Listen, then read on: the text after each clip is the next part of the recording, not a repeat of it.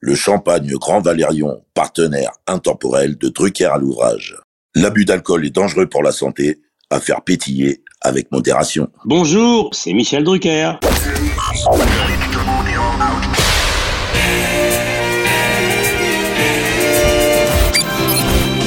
Bonsoir, l'orchestre de stars placé sous la direction de Monsieur Jean-Claude Petit. C'est la première de Champs-Élysées. Nous nous retrouverons tous les samedis à 20h30 sur Antenne 2 pendant 70 minutes environ.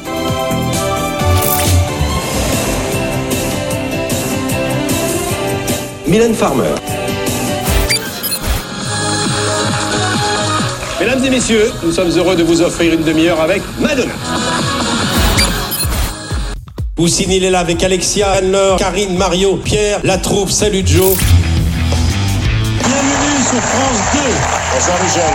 Notre cadeau de Noël, génial idée. Votre accueil, c'est le cas de le dire, me va droit au cœur.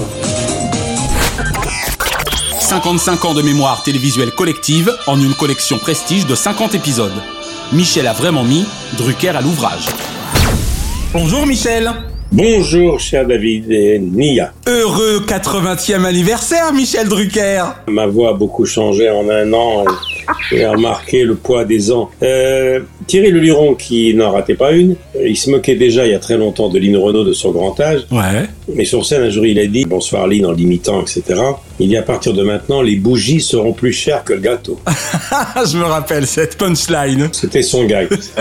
Bonsoir à tous et bonsoir à toute chère public. Ben voilà, ben il fallait bien que ça arrive, que je passe au 8. Hein. Eh oui Ouais. Hein, mais déjà quand on sait d'où tu reviens, moi je trouve ça plutôt sympa. Quand je pense que quand mes parents ont eu 80 ans, j'avais l'impression d'avoir des parents très âgés. Mais maintenant, c'est moi qui les ai. Voilà, et comment tu te sens? Parce que sincèrement entre nous, tu pourrais donner encore bien des leçons à des genoux. Je ne parle même pas de toutes ces heures de sport. Je me sens mieux avec les pépins de santé que j'avais eus. Bien sûr. Mais oui. comme on m'a tout refait, je me sens comme un jeune homme, je me sens comme quelqu'un qui est reparti pour plusieurs années et qui annonce officiellement à la jeune génération qu'elle devra encore attendre pour prendre ma place. Et attendre son tour exactement, mais je trouve ça génial. Il y en a qui trouvent le temps long, c'est vrai. Tant mieux pour eux. En tout cas, Michel, merci de nous accueillir chez toi pendant un an à partir de maintenant pour Drucker à l'ouvrage. Collection prestige consacrée à quasiment 60 ans d'histoire artistique de la télévision française. Et tu y auras mis tant de cœur à l'ouvrage que nous recevons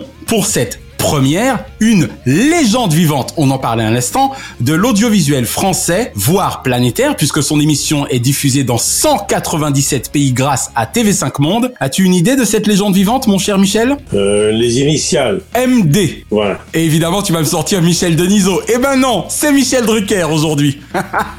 Ah, j'arrive pas à intégrer ça. Légende vivante, oui, légende, non. Je dirais plutôt vestige pittoresque.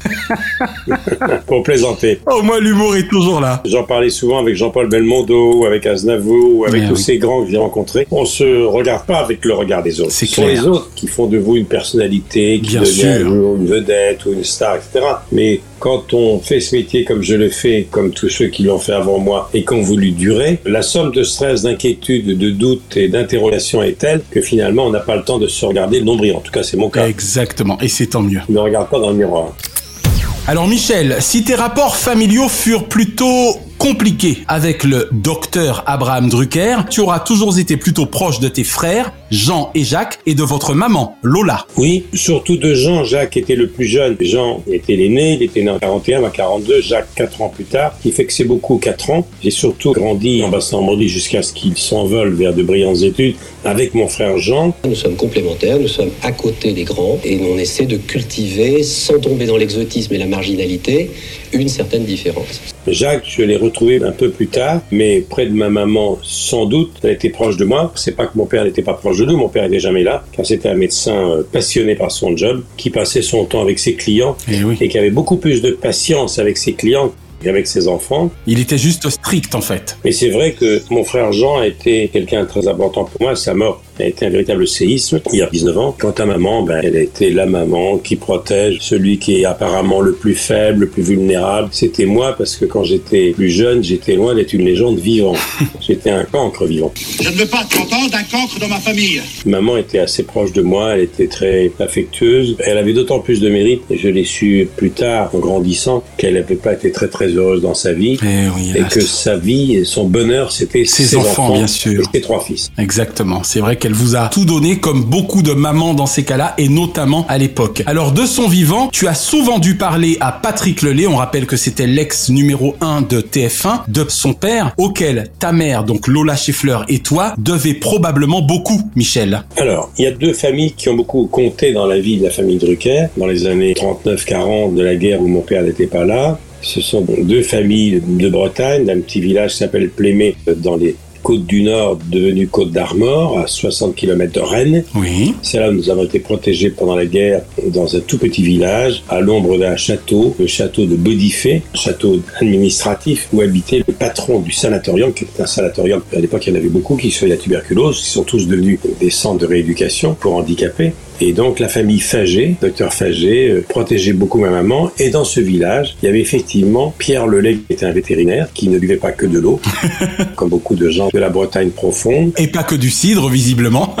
Voilà, la famille Lelay, je l'ai connue là, avec un petit garçon qui avait mon âge et que j'ai revu beaucoup plus tard, qui est effectivement Patrick Lelay, qui deviendra le grand patron de Bouygues avant de devenir le grand patron de TF1. La clientèle qui va commencer à regarder à partir de 18h, 19h, 20h est sociologiquement différente de celle de l'après-midi. Et c'est vrai que son oncle, l'oncle de Patrick, c'était justement Pierre Lelay le vétérinaire, et son père, le frère de Pierre Lelay, le père de Patrick, s'est beaucoup occupé de maman euh, quand elle est arrivée sans papier sur la gare de Rennes en 42. La famille Lelay a beaucoup compté, et ironie de l'histoire, encore un scénario lelouchien, je ne savais pas que 50 ans plus tard, je retrouverais Patrick Lelay dans le bureau de Francis Bouygues, grand patron du groupe de travaux publics qui venait d'acheter TF1 privatisé, à la grande surprise de tout le monde, parce qu'il venait du BTP, qui était très très loin des médias. Ça bouge à la télé, hein Comme dirait euh, Monsieur Bouygues qui veut qu'il y ait toujours de la bonne humeur. Ah tiens, à propos de Bouygues, bonjour Monsieur Bouygues. Et là, j'ai retrouvé Patrick Lelay, et je l'ai pas reconnu tout de suite. Mais quand il m'a dit Patrick Lelay, Patrick Lelay, Oh mon Dieu, forcément. il m'a dit ça ne te dit rien, comme à maman. Et là, je me suis dit, mais j'ai dit à maman Lelay, il m'a dit, mais enfin, t'as pas reconnu Patrick Lelay il était petit garçon avec toi, vous êtes croisés dans le village. C'est incroyable. Et moi, il m'a dit, maman, j'ai surtout connu Pierre, son oncle et son père, Jean Lelay, était un brillant universitaire. Les hasards de la vie font que les retrouvailles avec Lelay ont joué un rôle important parce que c'est à cause de ces retrouvailles que j'ai passé 5 ans sur TF1.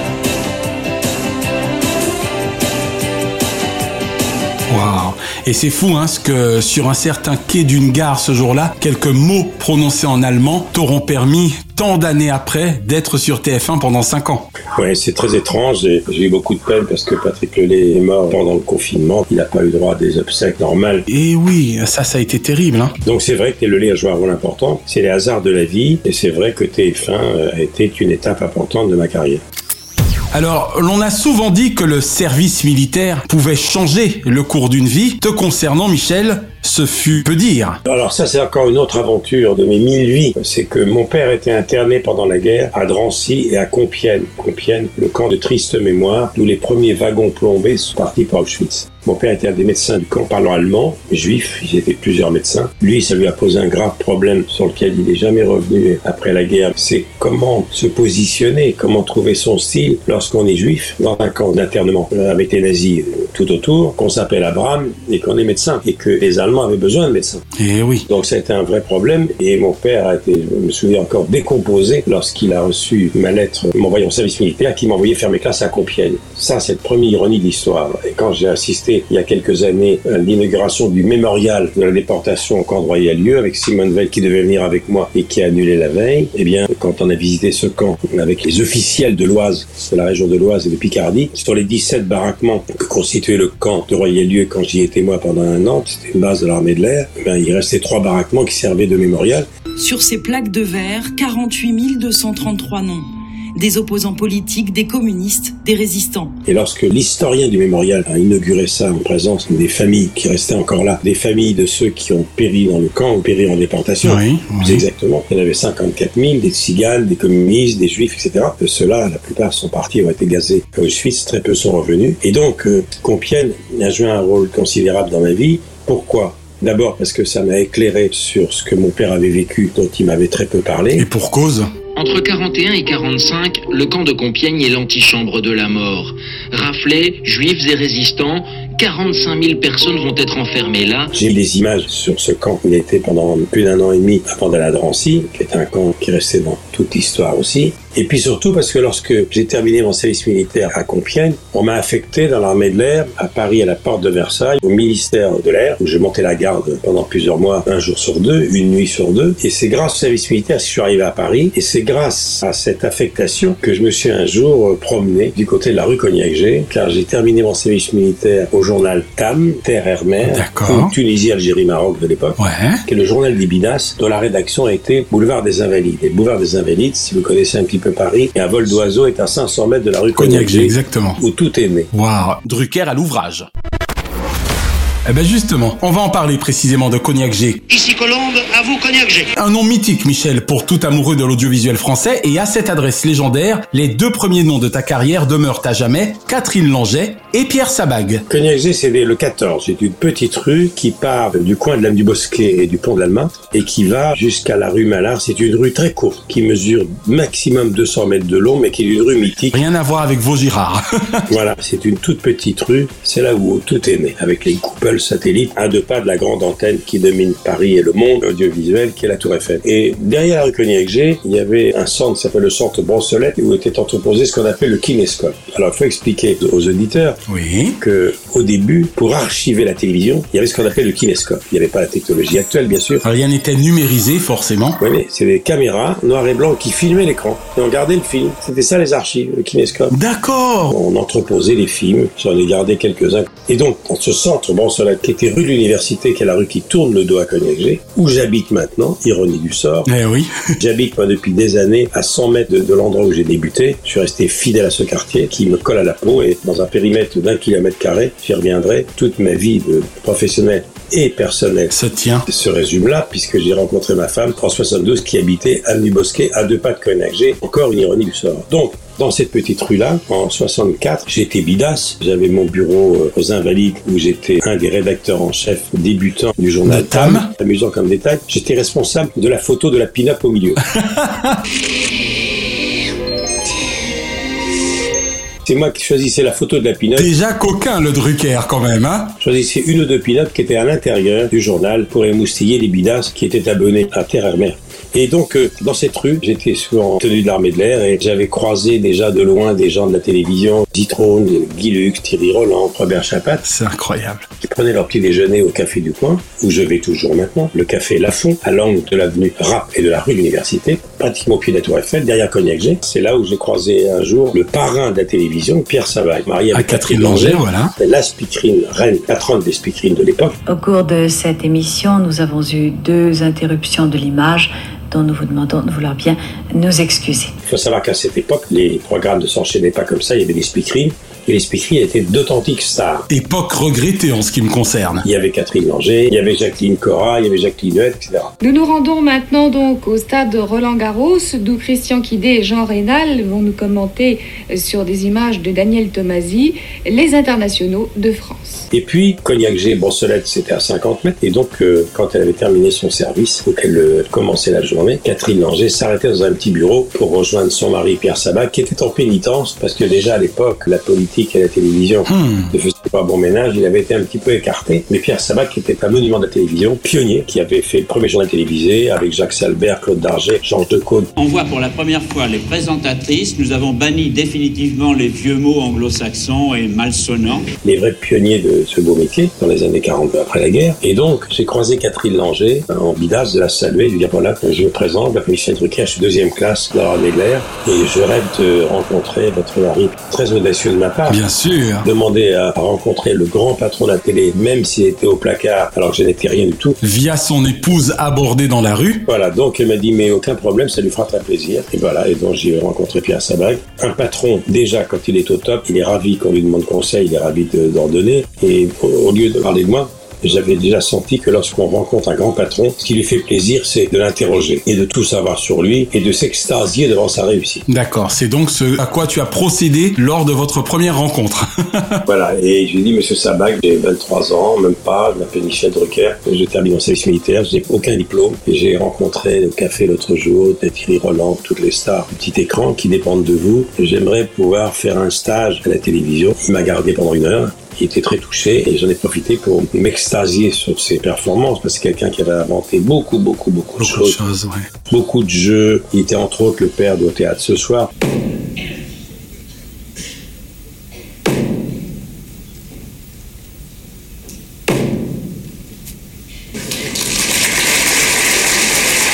Une figure de l'histoire de la télévision. Et puis rappelons le journal télévisé de 49. Voilà. Ça s'est pas très bien passé. Le gaz s'est échappé, sur l'étincelle il s'est enflammé. On a vu arriver les gendarmes pour nous emmener en prison. Télévision, c'était rien. Enfin, le journal télévisé alors. Et le couple qu'il a formé Catherine Langer était mythique. Catherine Langer, euh, j'apprendrai plus tard qu'elle avait été la petite amie de François Mitterrand. Décidément. Ça, c'était intéressant de le savoir Bien parce que j'ai rencontré plus tard une autre petite amie de François Mitterrand qui était Michel Arnaud, qui a été ma première Productrice, la boucle est bouclée. Ce qui m'a appris à savoir tout sur tout le monde. Et d'ailleurs, Zitron m'a dit plus tard, Drucker, si vous voulez réussir dans ce métier, travaillez plus que les autres et sachez qui a couché ou qui couche ou qui, Qui couche avec qui C'était somme toute déjà le Wikipédia non numérique en fait. Voilà. Fallait faire ses fiches. Et donc, il m'a gardé sa bague. Ben, j'ai obtenu un stage pendant les Jeux Olympiques de Tokyo en 64. Vous êtes le président de la Fédération des handicapés physiques de France. Les représentants français ont obtenu 13 médailles à Tokyo. Je pense que vous êtes satisfait du résultat. C'est drôle parce que l'année dernière, c'était les Jeux de Tokyo des années après. Et donc, j'ai fait un stage qui devait durer 15 jours et qui a duré 57 ans. C'est incroyable. Voilà, tout simplement. Voilà comment, grâce au service militaire, grâce au hasard de la vie, j'aurais été affecté après Compiègne, à Mourmelon, à Montpellier, à Castres ou en Bretagne. Je serais jamais rentré à la télévision. Incroyable. Voilà comment tout a changé, comme on dit, une affectation avec tout de même, disons, un peu d'audace parce que tu l'as dit toi-même, hein, malgré la modestie de ta demande, il s'est agi pour toi, un, de parvenir jusqu'à son bureau et deux, d'oser demander. Comme quoi ça paye l'audace. Oui, et puis j'ai eu aussi beaucoup de chance. Il aurait été au top de sa forme, au sommet de sa carrière, ce monsieur Sabag. Ça aurait été différent, il n'aurait pas eu le temps de me recevoir. Là, il avait le temps. Et avoir un gamin qui vient le voir Eh oui. en disant, j'ai voulu vous rencontrer car pour moi vous êtes un des pères de la télévision, j'aimerais des conseils. Ça, ça l'a beaucoup touché parce qu'il était plus le grand patron, il était dans un petit bureau, il avait plus ses secrétaires, il était plus au sommet C'est ça, voilà. de l'étage de la direction de la rue Cognac-G. Et donc, je suis tombé à un moment de sa carrière où il était, lui, en, en mauvaise posture. Ça l'aura d'un côté flatté et puis d'un autre côté, ça aura simplement été un heureux concours de circonstances. Dans ton cas. Il était très fier de montrer qu'il était encore tout puissant grâce à lui et Raymond Marcillac, le grand patron des sports, à qui il a téléphoné. Je ferai ce stage qui a été pour moi un souvenir magnifique. Et j'étais là la nuit avec un copain qui savait pas ce qu'il deviendrait non plus et qui est devenu un grand éditeur qui s'appelle Michel Lafont. Wow. Et tous les deux, on attendait d'être non pas dans la lumière, mais d'être engagés, que ce stage se transforme en vrai emploi. Je ne sais pas si on disait CDI à l'époque, mais en tout cas en un emploi pérenne. Et donc j'étais sur le toit de Connect souvent la nuit. Il faisait beau à la belle étoile. Pourquoi? Parce que les images des Jeux Olympiques de Tokyo avec le décalage arrivaient la nuit. Excellent. Et ce stage a été capital pour moi. Élève Michel Drucker, vous avez passé votre examen de passage. Alors vous allez nous dire tout ce que vous savez sur l'athlétisme et sans trembler. hein. Oui, monsieur. Commençons par les principaux résultats enregistrés à l'étranger. Et puisqu'on réussit rarement sans les autres, eh bien tu connus également tes trois mousquetaires qui, comme on le sait, étaient au nombre de quatre, Léon Zitrone, Pierre Desgroupes, Georges Decaune et Roger Coudert. Forcément, aujourd'hui, on a envie de parler d'eux avec toi. Oui, on peut y ajouter Thierry Roland et Robert Chapat. Zitron, monstre sacré. Je suis un travailleur acharné et je peux regarder la caméra la tête haute. Je lui ai beaucoup donné, elle m'a beaucoup donné. En réalité, nous sommes quittes. Je vais le rencontrer très vite, il va jouer un rôle considérable dans ma carrière. D'abord Raymond Marcillac, euh, le grand patron. Le journal télévisé vous appartient à vous, téléspectateurs. C'est à vous de nous dire si nous avons réussi. grand patron, qui était un ancien champion d'athlétisme, très brillant, qui avait créé une émission qui s'appelait Les coulisses de l'exploit, en patron, euh, très introduit politiquement, parce qu'il faut pas oublier que c'est la télé de De Gaulle en 64. Et puis, je vais rencontrer dans les couloirs, c'était très centralisé. Le bureau des sports était au bout d'un couloir, et au bout du couloir, il y avait l'équipe de cinq colonnes à la une, Pierre Desgros, Pierre Dumayet, Pierre Lazaret, Igor Barrère. Que de grands noms. Qui étaient eux les quatre mousquetaires de 5 colonnes à la une, le grand magazine d'information dont on parle encore aujourd'hui. C'est clair. Et donc j'ai tout de suite été en contact avec les monstres sacrés de la télévision.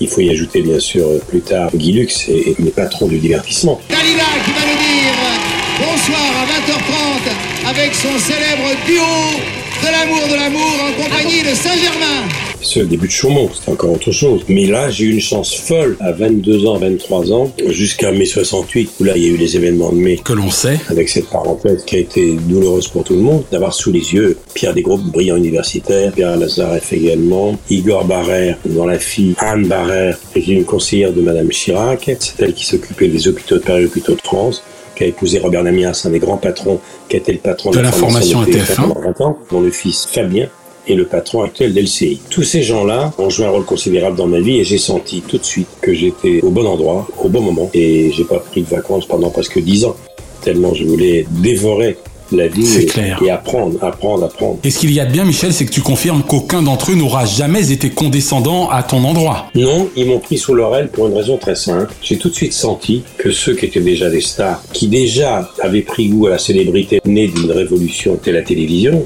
Ouais. avant les stars de cinéma, c'était Gabin, Bardot à l'époque, Micheline Prel, Michel Jazzy, déjà Belmondo. Et là, la télévision fabriquait des stars enfin des stars, des personnages de télévision que les gens reconnaissaient dans la rue et qui, avec l'augmentation du parc des postes de télévision, deviendront des, Eh oui. des personnages familiers.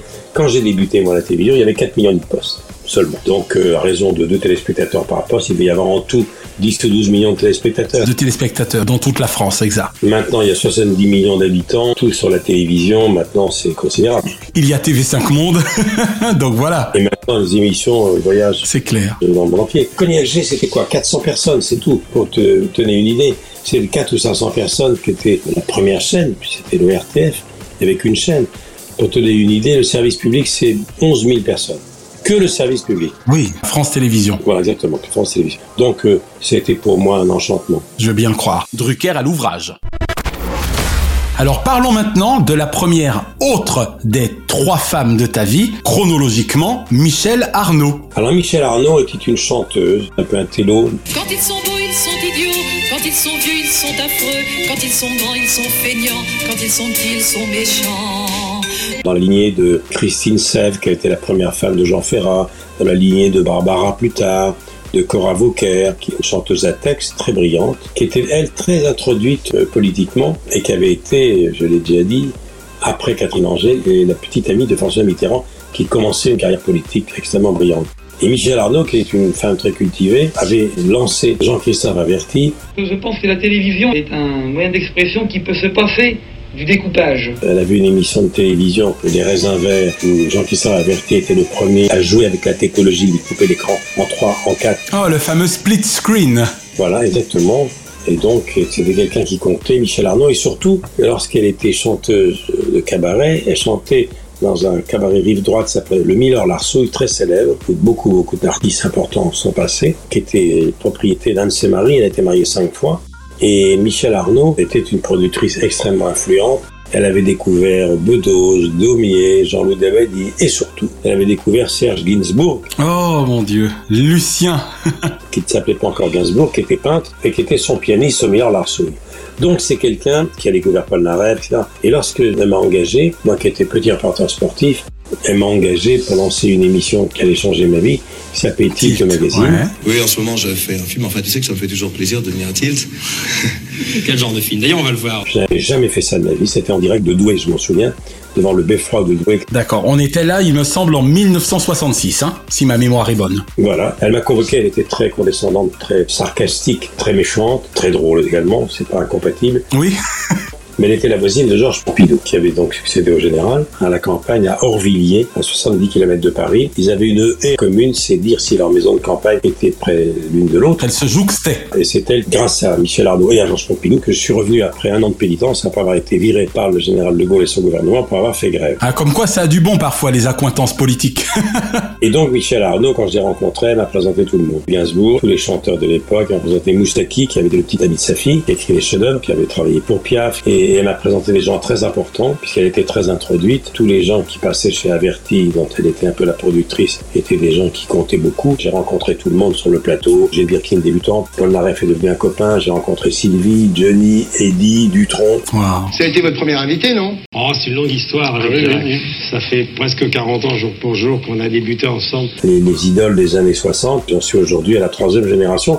Michel Arnaud a énormément compté pour moi. Et puis sans compter l'avantage que tu avais quelque part d'être le seul à l'époque au niveau de l'animation, du divertissement et des variétés. Ça aussi, ça a été ta chance. Avant, il y avait un musicien qui s'appelait Albert Ressner, Ouais. qui était harmoniciste, un très très bon spécialiste de l'accordéon, qui avait créé une émission qui s'appelait Achetant de tête de bois. Ah oui, je m'en souviens. Enfin, du nom en tout cas. Extrait d'une chanson de Gilbert Bécaud, qui est devenu le titre d'une grande tournée 40 ans plus tard, où des anciennes gloires se revues dans la lumière. Produite notamment, il me semble, un moment par Christophe de Chavannes. Exactement, récemment, mais avant, il y a eu 10 ans de tournée. On a revu le jour au lendemain euh, bah, toutes les stars des années 60 qui avaient un petit peu oubliées. Michel Thor, Marcel Amont. Eh oui, des gens qu'il ne faut pas oublier. Hein. Mais à l'époque, effectivement, j'étais le premier jeune à présenter des variétés, donc du jour au lendemain, je suis devenu le copain de tous ces chanteurs des années 60 qui avaient tous pratiquement mon âge. D'où évidemment l'amitié, il n'y a pas d'autre mot, qui s'est créé entre moi et toute une génération. On Exactement. m'a souvent reproché dans ma carrière, encore maintenant, d'être trop gentil,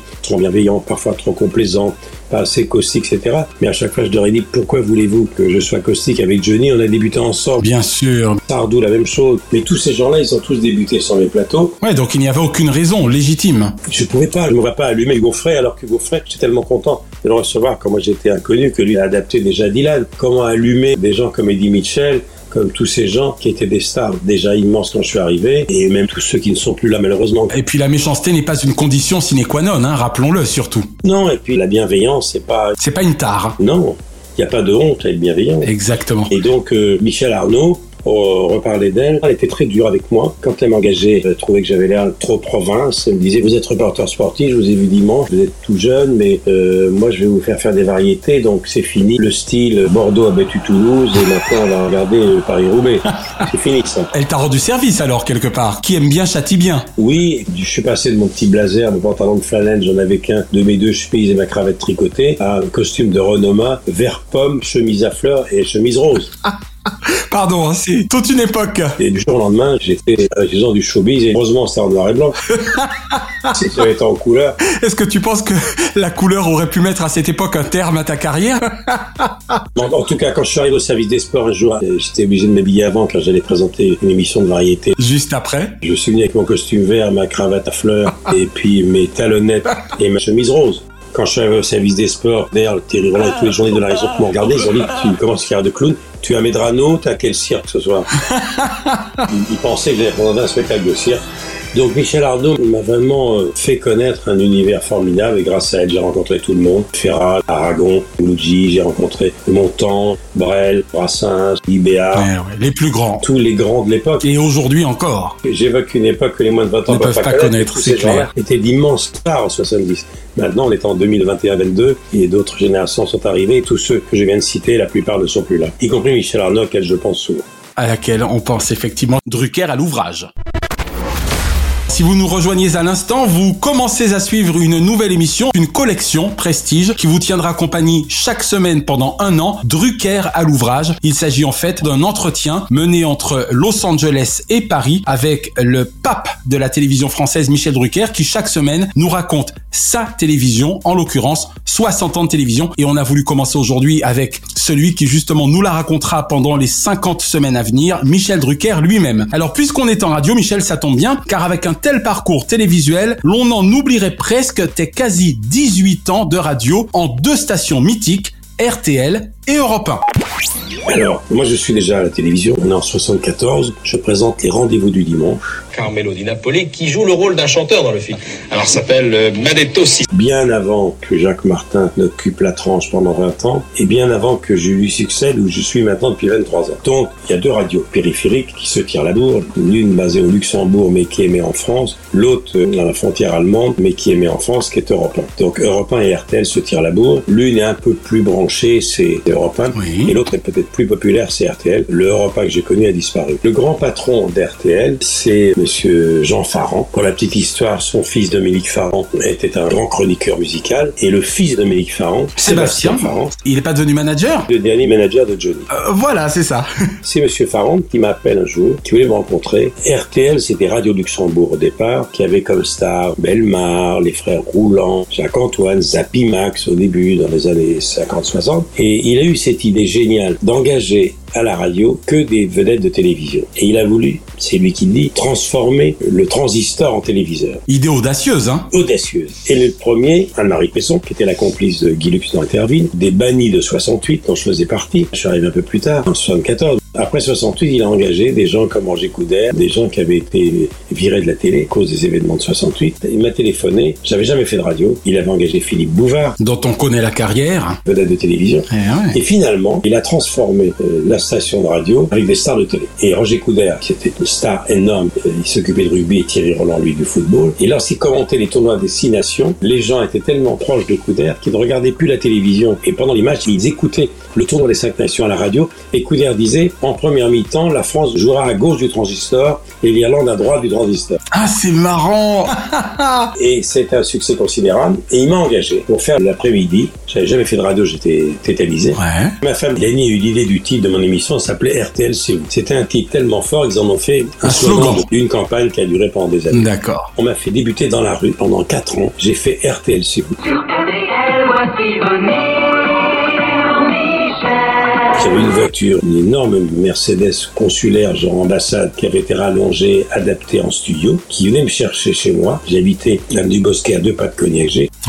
Et la voiture venait me chercher à 3h15 et j'allais pendant 3 heures, je sillonnais Paris et le temps d'une pub ou d'un disque, je retrouvais des gens célèbres dans tel quartier, ils montaient dans la voiture, on faisait un bout de chemin ensemble. Avec interview. Voilà, c'était magique, extrêmement épuisant. Ah ouais Qu'il pleuve ou qu'il neige et que ça a tellement bien marché qu'après, une fois par semaine, j'allais en province. Et comme je faisais les rendez-vous le dimanche en direct, j'avais des journées incroyables pendant des années comme ça. Il y avait une campagne de pub gigantesque. J'avais ma tête sur tous les autoroutes, et tous, tous les murs de France. Et on ne dira jamais assez que mon passage à RTL, ça a été de 1974 jusqu'en 82. 82. Ensuite, je me suis arrêté un petit peu. Puis après, je suis allé à Europe. Ensuite, je me suis arrêté pendant 20 ans et je suis revenu à Europe il y a quelques années, encore pendant 5 ans. Voilà, exactement. J'ai fait presque 10 ans à RTL et deux fois 5 ans à Europe 1, les deux radios périphériques. J'ai beaucoup appris car la radio est beaucoup plus dure que la télévision. Mais c'est pas à toi que je vais dire que c'est un média de proximité formidable. Exactement. La radio, eh bien, il n'y a pas d'image. Donc, la voix, le ton, la chaleur, l'accent, la virtuosité intellectuelle fait que on a un contact très fort. Et la radio, ça s'écoute.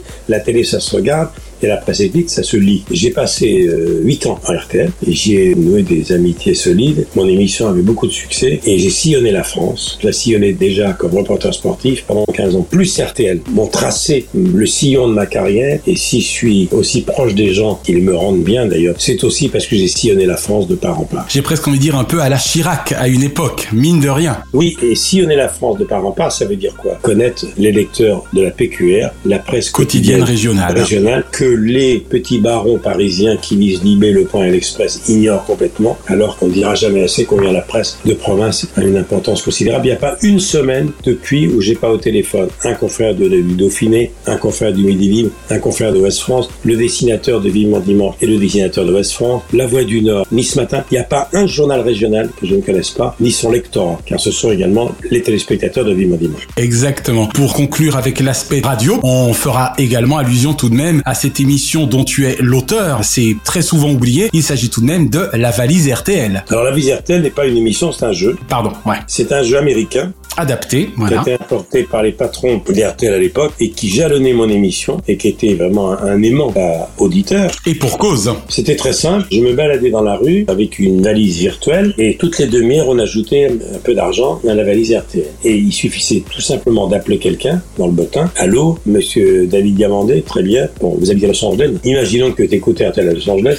Absolument. Alors, Allô, oui? il est 15h10, monsieur Diamandé. Pouvez-vous me dire combien il y a dans la valise RTL? Alors, en imaginant qui est 12 505, ça montait 12 506, et la personne qui donnait le chiffre exact, pour prouvant que non seulement elle écoutait attentivement l'émission, mais qu'elle prenait avec un petit crayon à chaque fois le chiffre de la valise, partait avec le magot. C'était un succès énorme, qui dure encore, puisque la valise RTL intervient régulièrement en fil rouge dans l'émission Laurent Ruquier Les Grosses Têtes. Comme quoi, hein Qui a dit que les SMS tueraient ce type de jeu? Ben non, la valise RTL a 55 ans. C'est incroyable. Drucker à l'ouvrage. Françoise Coquet, un nom aussi indissociable du tien que celui de Mariti l'était de celui de Gilbert pour les époux Carpentier. Alors Françoise Coquet, qui est ma sœur, nous sommes jumeaux. À laquelle nous souhaitons donc forcément heureux 80e anniversaire aujourd'hui. Bon anniversaire, elle a 80 ans aujourd'hui. Françoise Coquet, quand je l'ai connue, elle était monteuse. Très important le montage à la télévision. Et en radio également. voilà. Et une productrice qui a été monteuse à ses départs, c'est très important. C'est elle qui rythme l'émission quand on n'est pas en direct, bien sûr. Et elle montait un programme que tous les Français connaissent, même ceux de ma génération, car ils ont grandi petits avec cette émission, programme court qui s'appelait Bonne nuit les petits. Hmm. Avec le marchand de sable. Le patron. Oui, Nicolas, et Pimprenel. on a travaillé ensemble tout de suite. On a fait sport en fête déjà le dimanche après-midi pendant 4 ans. Les rendez-vous du dimanche pendant 7 ans. Champs-Élysées pendant 8 ans. Bonne soirée. À tout de suite. Restez sur France 2. Ensuite, on a fait Monsieur Gabriel quotidienne pendant 5 ans. Vivant dimanche depuis 23 ans. Incroyable. Donc, toutes les émissions que j'ai fait, c'était avec elle. C'est la personne la plus discrète, on la voit jamais. C'est vrai, elle donne très peu d'interviews, si ce n'est jamais. Elle parle jamais, elle n'a jamais d'interview. Mais c'est quelqu'un euh, très important pour moi. D'abord, on est devenus très amis. Et puis c'est pas banal, on est jumeaux parfaits. Elle connaît ce métier parfaitement, elle est quelqu'un de très élégant, de très classieuse, et qui est la doyenne des productrices et qui connaît personnellement trois générations d'artistes, surtout les chanteurs. Voilà pourquoi il était important que nous parlassions d'elle aujourd'hui. Bien qu'étant une icône Michel du service public, l'on ne peut pas ne pas parler de tes, et là je mets des guillemets, tes années TF1 riche s'il en est. Ça a duré 5 ans. J'avais promis à Patrick Lelip que j'irais un jour à TF1. J'ai tardé à y aller, j'ai hésité beaucoup. Moi, je suis un enfant du service public. Ce sont mes 58 ans de carrière. J'en ai passé 52 et un peu plus dans le service public. Alors TF1, c'était une grande aventure. J'avais un petit peu peur. C'était le privé. Déjà, la 5 de Berlusconi, c'était la grosse chaîne la plus importante publique qui avait été privatisée. Je découvrais pour la première fois la publicité qui intervenait toutes les 40 minutes. oui, évident, hein moi qui avais travaillé toute ma vie sans pub, j'ai découvert le sponsoring, l'audimat, j'ai découvert la pression des annonceurs. Et j'ai fait une émission qui s'appelait Star, Star et Star 90. Star, c'était en 1980. C'est là que je suis tombé amoureux de toi, Michel. en 1980, Star, c'était sur TF1 déjà. Absolument, avec cette espèce de décor en vaisseau spatial, pour autant que je me souvienne. Voilà, parce que sur TF1, j'ai fait Star 90. Absolument, également. Également, au pavillon Baltard, l'originalité, c'était que un des pavillons des Halles mythiques avait été sauvé des démolisseurs. Le numéro 8, je crois. Oui, et a été reconstruit à Nogent-sur-Marne, de bord de la Marne. Et on en avait fait un studio de télévision. C'est ma fille Stéphanie qui avait fait le décor. C'était un barnum gigantesque, deux fois par mois le vendredi soir. Et là, j'ai découvert les grosses machines, orchestre dirigé par Jean-Claude Petit, à une époque était un des grands arrangeurs de tous les chanteurs célèbres, dont Julien Clerc, Génie Hallyday, Claude François, etc. Et qui était le chef d'orchestre des premières victoires de la musique grand arrangeur, grand musicien. C'était très angoissant parce qu'à l'époque, il y avait quatre émissions de variété qui étaient déments. Il y avait Sacrée soirée de Jean-Pierre Foucault. À partir de 1987, le, mercredi soir. Il y avait le vendredi soir Sabatier qui marchait très fort. Donc c'était énorme. On se partageait tous les chanteurs, on se tirait à la bourre, ça m'était très utile, TF1. Mais mon grand souvenir que j'ai à TF1, c'est Star 90. Eh oui. Certes, j'ai reçu tout le monde. Je me souviens Catherine Deneuve venant chanter Dieu est un fumeur de Havane avec Gainsbourg, Jeanne Moreau qui était là, je me souviens de Gloria Swanson, la grande star de Sunset Boulevard, des moments magnifiques. Et puis à TF1, en plus, on m'avait donné, ça c'était un rêve, une heure tous les mois. Ah, avec les acteurs. Qui s'appelait Cinestar. Cinestar, voilà. Et il y a eu aussi Music Star, je crois. Bonsoir. Elle a fêté cette année ses 30 ans de carrière.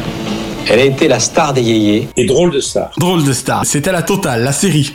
la totale, avec la musique, le générique, c'était autant n'importe le vent. C'était magnifique. Alors, ciné-star, toutes les stars de cinéma, drôle de star, les humoristes, et musique star, les musiciens. C'était génial. Ça a été magnifique. On avait des moyens considérables. Colossaux, mais oui. On en a fait 30 ou 40, c'était beaucoup, hein, que j'ai, des merveilles. On allait en extérieur, on allait faire un portrait d'Irida à Marrakech. On allait tourner Charles Aznavour en Provence. On faisait Clint Eastwood à Carmel. oh, près de chez nous. Oui, tout près de chez vous, où il était maire. On a fait Roger Humour. C'est une collection magnifique. Parmi les grands souvenirs de Star 90, il y a Ferrat, il y a eu Olivia Newton-John Travolta qui chantait, qui dansait. Et Eh oui, Grease. Bouvard qui faisait Les grosses têtes, hein, version télé. Il avait testé ça chez nous dans Star 90. On tournait pendant trois jours, on répétait, c'était magnifique. Et on a lancé ce studio qui est devenu un studio très important, le studio de la nouvelle star que présentait une animatrice belge qui est devenue une actrice. Oh, Virginie Efira, nouvelle star, voilà. Voilà, et puis il y avait euh, Thierry Ardisson également qui faisait des émissions là-bas. Donc mon passage sur TF1, ça a duré cinq ans, c'était magnifique. Et puis Patrick Lelay, je le raconte euh, pour la petite histoire, m'a dit un jour, écoute Michel, ça marche très fort, ton émission, mais le public n'est pas assez jeune. Et c'est là que j'ai découvert La dure loi, aïe aïe aïe. la dure loi des chaînes commerciales, il fallait faire genre. Et ouais. Bouvard faisait un carton, moi aussi. Ils ont arrêté nos émissions, pas parce qu'elles marchaient pas. Mais uniquement parce que c'était pas la cible. C'était pas la cible. Les fameux 15-24 ans. Voilà, exactement. Ou alors la fameuse, hélas, ménagère de moins de 50 ans. Oui, qui a changé, qui est devenue maintenant la responsable des, Des achats. achats. Ce qui pour moi est toujours aussi misogyne, hein, cela étant. Voilà, j'ai gardé un souvenir formidable, un très bon contact avec euh, la famille Bouygues. Et d'ailleurs, petite histoire quand même. J'ai été engagé sur TF1 de façon incroyable. Et ça mérite qu'on y revienne. Champs-Élysées cartonne depuis 7 ou 8 ans. Le patron qui était Philippe Guillaume, ouais. vient déjeuner un jour à la maison pour euh, qu'on parle de renouvellement de contrat. Moi, je pensais que c'était une formalité tellement ça marchait fort Champs-Élysées. Ma femme qui déjeune rarement m'avait dit je viendrai prendre le café. Je présenterai le patron. Il vient. Pour moi, le patron qui vient déjeuner chez moi, C'est plutôt bon signe. c'est bon signe, on va se servir de champagne et on va déjà dessiner les contours du nouveau contrat. Et à la fin du déjeuner, je dis alors, le président Champs-Élysées, on pour un an, deux ans. Il me dit, je vais être franc avec vous, Michel. Et là, la sanction tombe. Ma femme, qui est dans la cuisine, qui entrouvre la porte avec le café, entend ça, elle a failli s'évanouir. Il dit, voilà, Michel, je vais être franc avec vous. Vous êtes un homme du passé. La télévision de demain ne passera pas par vous, ou alors il faudra vraiment vous relooker. Ah et maintenant, je peux suis Asby. C'est terrible. Ma hein. femme entend ça.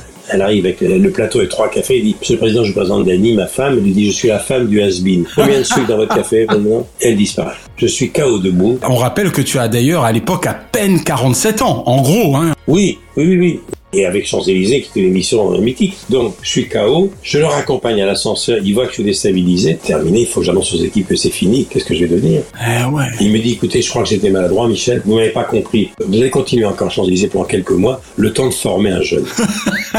Et là, l'ascenseur descend. Au revoir, Monsieur le Président, je suis KO. Livide, j'imagine. hein. KO. Ma femme me voit décomposer, elle me dit, mais qu'est-ce que c'est que cette histoire? Tu vas pas être déstabilisé par ça. Il y avait de quoi pourtant, hein. Et Mes bagages sont prêts, j'ai un taxi qui m'attend. Je vais retrouver Gérard Depardieu à Roissy, car on part faire un des derniers Champs-Élysées à New York, où il avait rendez-vous lui avec euh, Peter Weir. Oh, pour Green Card. D'accord. C'était les premiers pas de Gérard aux États-Unis. Il me voit décomposer. Je connaissais Gérard depuis toujours. Il dit, Je vais essayer de te limiter. Qu'est-ce que qu'est-ce que t'es tout pâle, t'es tout pâle. Tu bois trop d'eau. Je sais pas si je bois trop d'eau, mais je suis viré. Bien. Et je lui raconte, voilà, il y a un mec qui vient de me dire, le patron, que je suis démodé, has-been.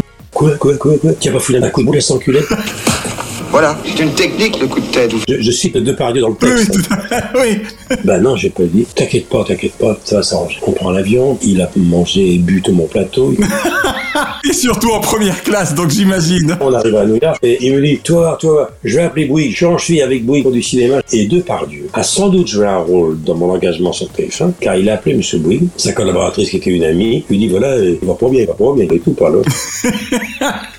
Il faut qu'il vienne chez vous. Et M. Bouygues m'a engagé. Philippe Guillaume, paix à son âme, il est mort d'une opération cardiaque quelques années après. Ce que j'ai raconté est très important. Et donc, j'ai décidé de partir, puisqu'on me virait. Ouais, il a dû s'en mordre les doigts quand même, hein. Et là, Patrick Lelay, qui n'attendait que ça, m'a dit Tu viens sur TF1. Donc, j'ai signé un contrat en janvier avec M. Bouygues dans son hôtel particulier du sud de Gabriel, le hasard encore, à deux pas de mon bureau. C'est incroyable. Et j'avais encore, moi, quelques Champs-Élysées à faire. À tourner jusqu'au mois de juin. Voilà. Et donc, euh, j'ai appelé M. Guillaume. J'ai attendu que mes dernières émissions étaient enregistrées, alors que le contrat était signé déjà. Mais on s'était dit, on le garde au chaud. Et ça, c'est clair. J'appelle M. Guillaume et je lui dis, euh, où êtes-vous ce soir, président? Il dit, je suis dans mon bureau. Mais écoutez, euh, si vous pouvez regarder le journal télévisé de TF1, ça vous intéresser. Oh, c'est comme ça que tu lui as pris ça. Eh, Cette scène pourrait être dans Network de Sidney Lumet, hein, pareil. Et là, titre du journal présenté par Poivre d'Arvin, avec Patrick Lelay et Étienne Moujotte, les patrons de TF1, en disant voilà, on va ouvrir ce journal par une nouvelle qui va vous faire plaisir. Michel Drucker vient d'entrer sur TF1.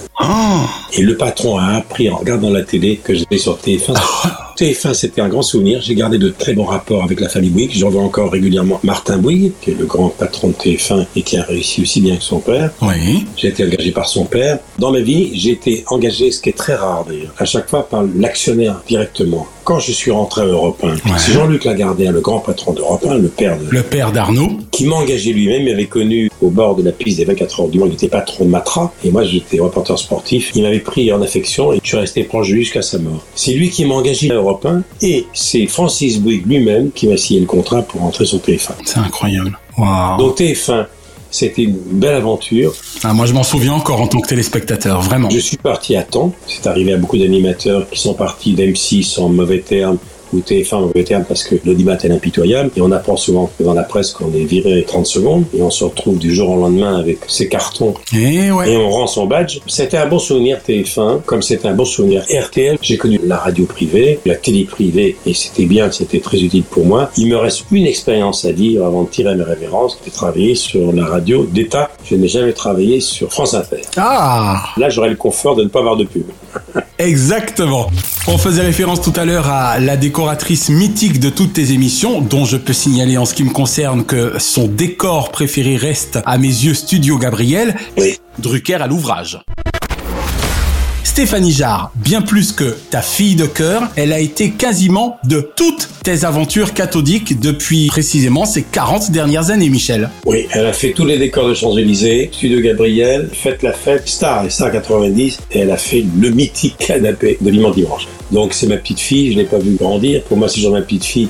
Alors c'est la fille de Maurice Jarre, un des plus grands compositeurs de musique de film du monde. C'est clair. Trois Oscars Hollywood, le père de Laurence d'Arabie, Paris Bruntil, Givago, etc. La chanson de Lara. Et c'est la demi-sœur de Jean-Michel Jarre, aussi connu que son papa, le père de la musique électronique et des méga concerts dans le monde. Et Stéphanie fait mes décors, mais elle fait aussi, il faut le rappeler, beaucoup, beaucoup. Ta mise en scène. De décors de théâtre. Ah oui, aussi, voilà, exactement. On a eu le plaisir de l'interviewer dans Dieu mandé le programme l'an dernier. Repose-toi pour que tu reviennes en super forme sur scène, parce que d'abord on t'aime et parce que je t'aime. Elle avait eu à Molière il y a 15 ans, je crois 20 ans, pour la petite boutique au coin de la rue. Elle a fait des décors pour toutes les pièces de Josiane Balasco. Oui, elle nous en a parlé. Olivier Mine également, Olivier voilà. Mine, etc. Jean-Luc Reichmann. Et c'est elle qui elle a fait le décor de mon premier spectacle Seul avec vous. Elle a fait le décor du deuxième spectacle que j'ai joué cette année qui s'appelle De vous à moi. Sans compter sa mise en scène. Et c'est elle qui a fait la mise en scène, m'a fait beaucoup travailler pour que je revienne après un an de Covid et un an où j'étais malade. C'est pour ça que vraiment nous tenions à en parler. C'est bien plus que ta simple fille de cœur et c'est ta fille. La saga Drucker-Saval, Jarre est une saga connue de tous ou presque. Bien sûr.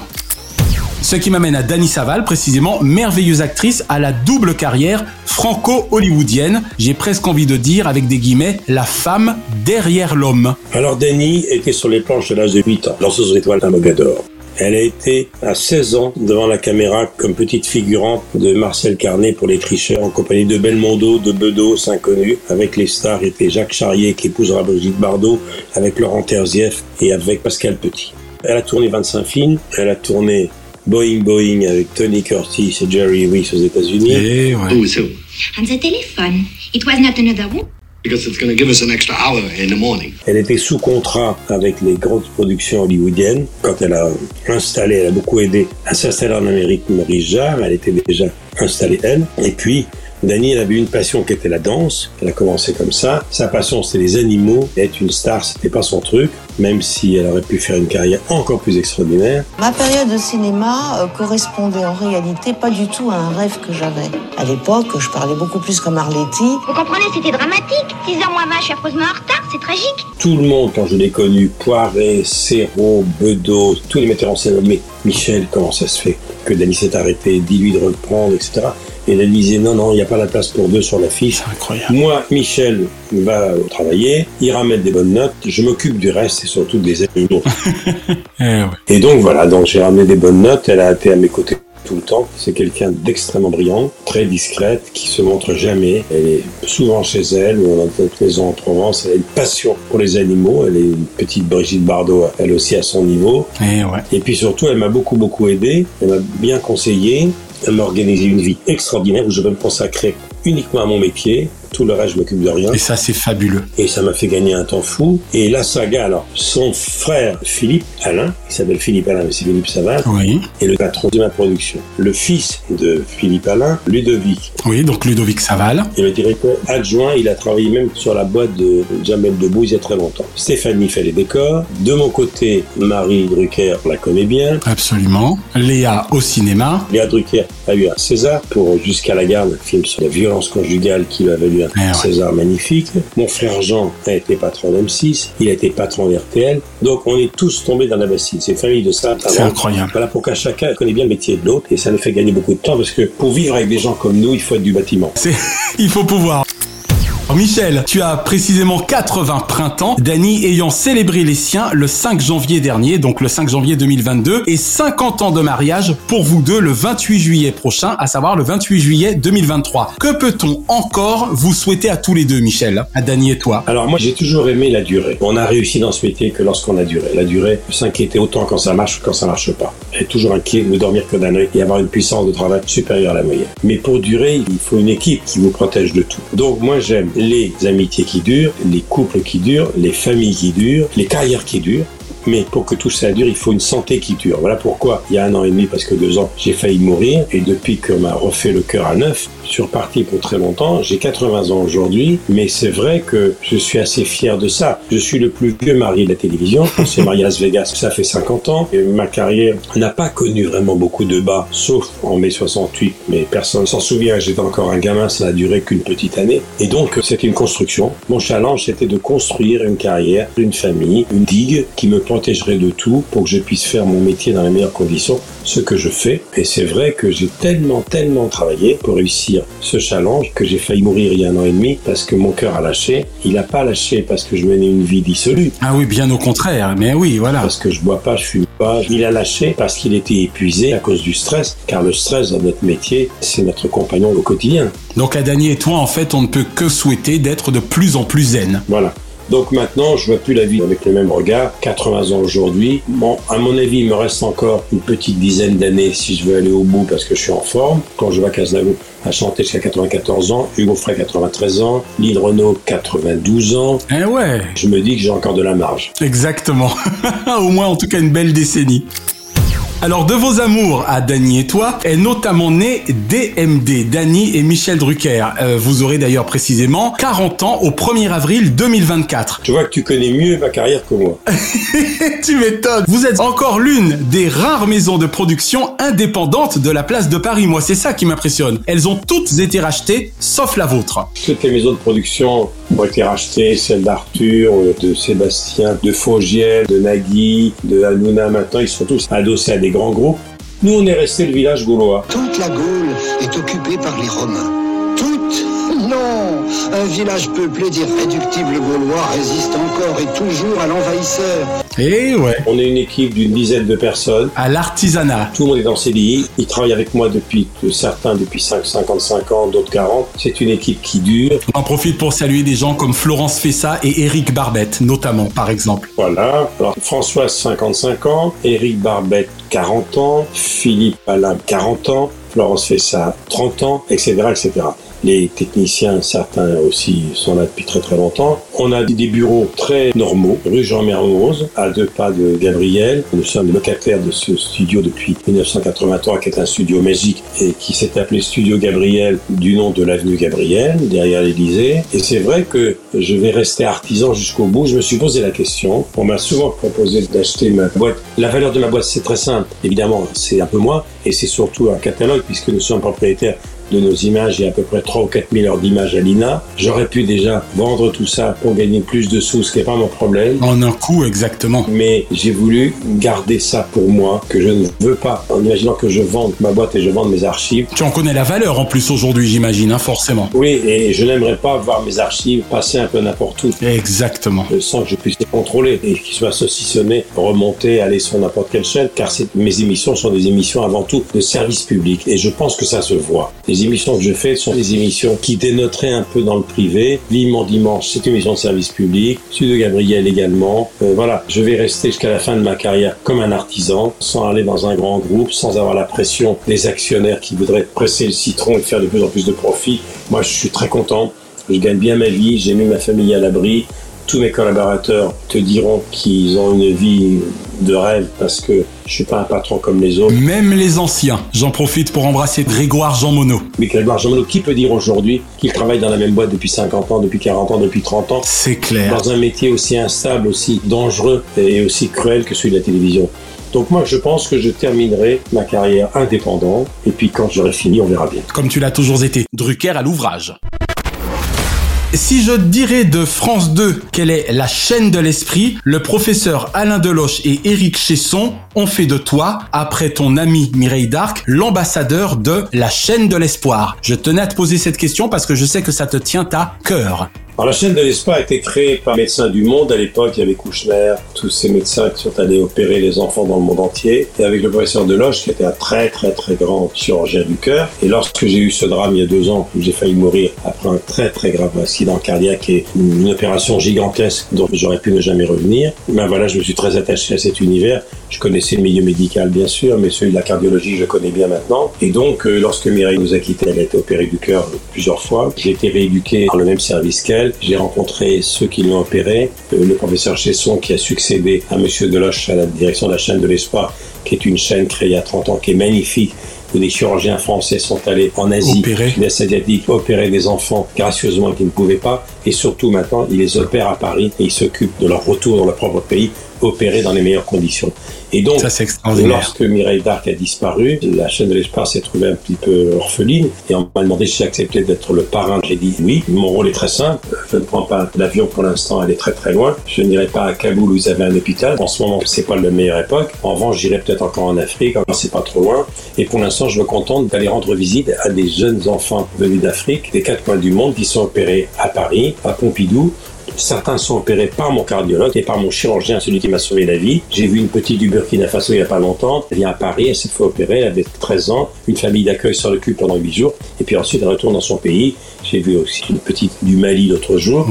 J'y vais. Bref, je fais la promo, si j'ose dire. Comme tout bon ambassadeur. Voilà, Thierry Lherbitte est l'ambassadeur de l'Institut Pasteur pour la recherche médicale. Moi, je suis l'ambassadeur de la chirurgie cardiaque pour les enfants. Et j'en suis très fier. Exactement. On ne sait pas à l'heure où nous enregistrons où on est à rentrée 2022, mais il y a quand même deux personnes pour lesquelles tu conserveras forcément une reconnaissance pérenne. C'est Delphine Ernaud Quincy et Stéphane Sidbon Gomez. Oui, parce qu'ils sont venus voir il y a deux ans à l'hôpital alors que j'étais aux portes de la mort. Ils m'ont encouragé, ils m'ont dit qu'ils m'attendraient, ils ont tenu parole. Et je terminerai ma carrière dans le service public, ça c'est sûr, avec Stéphane Sidbon, qui a encore deux ans dans la fin de son contrat. Et c'est quelqu'un de très brillant. Je suis très attaché à cette maison. C'est ma maison. C'est mon ADN. C'est l'ADN du service public. Je suis très fier de le représenter depuis tant d'années, même si j'ai passé cinq ans passionnants dans le privé. Donc, dans les années qui viennent, j'espère que quand Delphine Ernotte aura terminé son deuxième mandat dans deux ou trois ans, que Stéphane Sidbon Gomez restera encore. J'aimerais être à ses côtés, mais je n'oublierai jamais que j'y suis encore après mon grave pépin de Eh santé, ouais. après ce triste voyage à l'hôpital où j'ai pensé ne jamais revenir. C'est grâce à Stéphane Sidbon Gomez, jeune patron de 35 ans, extrêmement brillant, et grâce à Delphine Ernotte, France 2 est une grande chaîne. Suis fier d'appartenir au service public. Et j'étais pour ma part très heureux d'y avoir travaillé pendant 5 ans. Avant de se laisser, Michel, deux mots de cette extraordinaire aventure que constitue Dallo, Drucker à l'ouvrage, dans laquelle tu t'es laissé entraîner avec passion il y a un peu plus d'un an maintenant, ce dont Naya et moi te savons encore gré. Ben, en tout cas, c'est une belle aventure. Notre rendez-vous hebdomadaire d'une heure, c'est devenu une très bonne habitude pour moi. J'espère pouvoir tenir le rythme parce que je vais aller sur scène aussi, puis ma carrière continue. Mais une chose est sûre, c'est que c'est un exercice passionnant car je n'ai pas une note. Je travaille sur la mémoire. Et ce qui me rassure avec notre rendez-vous hebdomadaire, David, c'est que je trouve que pour quelqu'un de 80 ans, ma mémoire fonctionne encore bien. Dernière question, Michel. Comme le chante si bien ton ami Patrick Bruel, et si on se donnait rendez-vous dans 10 ans? Oui, c'est la place des grands hommes. Exactement. Ben, dans 10 ans, où on sera dans 10 ans? Moi, j'aurai 90 ans. 10 ans, on sera en 2032, non? Absolument. Oh là, j'espère être encore là. Tu veux que je te dise? Pour ma part, j'aurais donc euh, 59 ans. Et si on s'amusait à ce moment précis à jouer à Waldorf et Statler, tu sais, les deux vieux du Muppet Show qui râlent sur tout. Je sais pas, j'espère que je vais bien vieillir, que je serai pas un ancien combattant de la télévision. De toute façon, ma femme qui me connaît par cœur et les quelques proches auront la sagesse de me dire de ne pas diffuser le combat trop, mais comme je viens du sport, c'est ma formation première, je me connais bien maintenant, je sais que je ne disputerai pas le combat trop, mais que comme le chantait si bien Dalida sur une chanson de Pascal Sevran. J'aimerais bien mourir sur scène. Merci Michel pour ces émouvantes télévisions. Et à très vite. À très vite. Chronozone, le temps immédiat. Merci d'avoir savouré Drucker à l'ouvrage avec le champagne Grand Valérion, ou lorsque l'excellence salue l'expérience. L'abus d'alcool est dangereux pour la santé, à faire pétiller avec modération.